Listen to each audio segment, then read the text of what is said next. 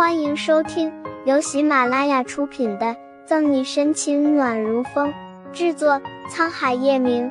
欢迎订阅收听。第一百零六章，把月璇摆出来。一般情况下，今天早上才送去的政务化验没有那么快就出结果，但不知道是谁一大早上的就给警局邮寄了一张化验报告。报告撕开放在沈西的桌上。要去痕检科拿报告的谭维看见上面的样本，正是他们今天得到的，签名处也是一星，便想也没想就带来了。除此之外，顾青昨天晚上通过银行流水发现，黄飞每个月都固定的入账一笔巨资，查了来源是刘杰的卡转过去的。还有这个监控是我们在对面大厦发现的。看了手里的资料，沈西挥手，动手。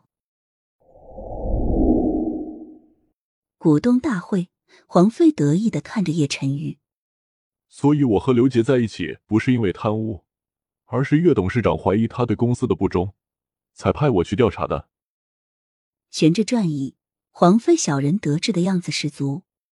而他口中说的岳董事长，就是叶晨玉的妈妈，曾经在叶氏垂帘听政的岳璇。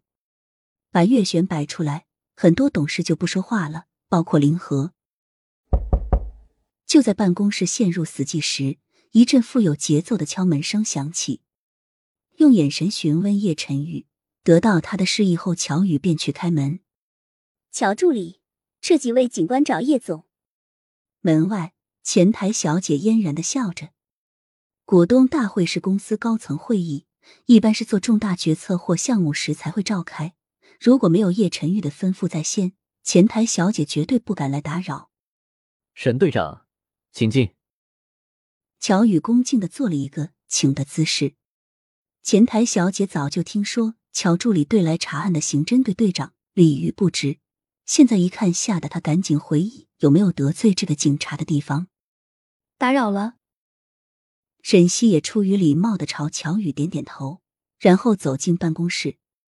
一进办公室，沈西就感觉一道悠悠慵懒的目光打在他的身上，片刻就消失不见了。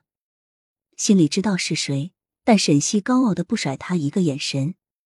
昨天、今天的账，等他忙完了再和叶晨玉算。沈队长，你不去查刘杰的案子，来这里干什么？见是警察，黄飞慌了一下，不过想着现在就是叶晨宇都拿他没有办法，更遑论一个小小的警察。来抓你的。沈西拿出手铐，说出的话让人惊愕。脸色的笑意却是令人以为他是在问你今天吃饭了吗？黄飞浑浊、充满算计的眼里掠过狠意，连连冷笑：“呵呵，沈队长，饭可以乱吃，但话不可以乱说，信不信我告你诬陷诽谤？”从没有哪一刻的感觉这么强烈，黄飞恨不得这个世界上没有这些多管闲事的烂警察。黄董事长放心。我们警局会为每个犯罪嫌疑人配有律师，若你不喜欢的，也可以自己找。不过，如果黄董事长要告我诬陷诽谤，还是先洗清你身上杀人凶手的嫌疑吧。沈西眨眨眼，说出的话差点没让黄飞一口老血喷出。还有贪污巨款。沈西话音刚落，从门外又进来了几个人，为首的年轻女人淡然的笑着，朝沈西飞了一个秋波。沈队长，好久不见，别来无恙。慕饶，你你不是？沈西蛇瞧不下，诧异的看着来人。本小姐不是死了吗？叫慕饶好笑的摇头。你说你这个丫头，能不能盼我一点好？人如其名，和他的名字一样，慕饶长着一张妖娆的脸，让人一见荷尔蒙爆表。你你我我真的完全没想到你。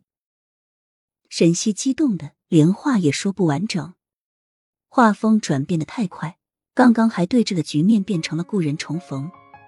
挨着叶晨玉的乔宇打了一个冷战，抬头看了一下空调，温度也不低啊，和平时一样，怎么今天又冷一些？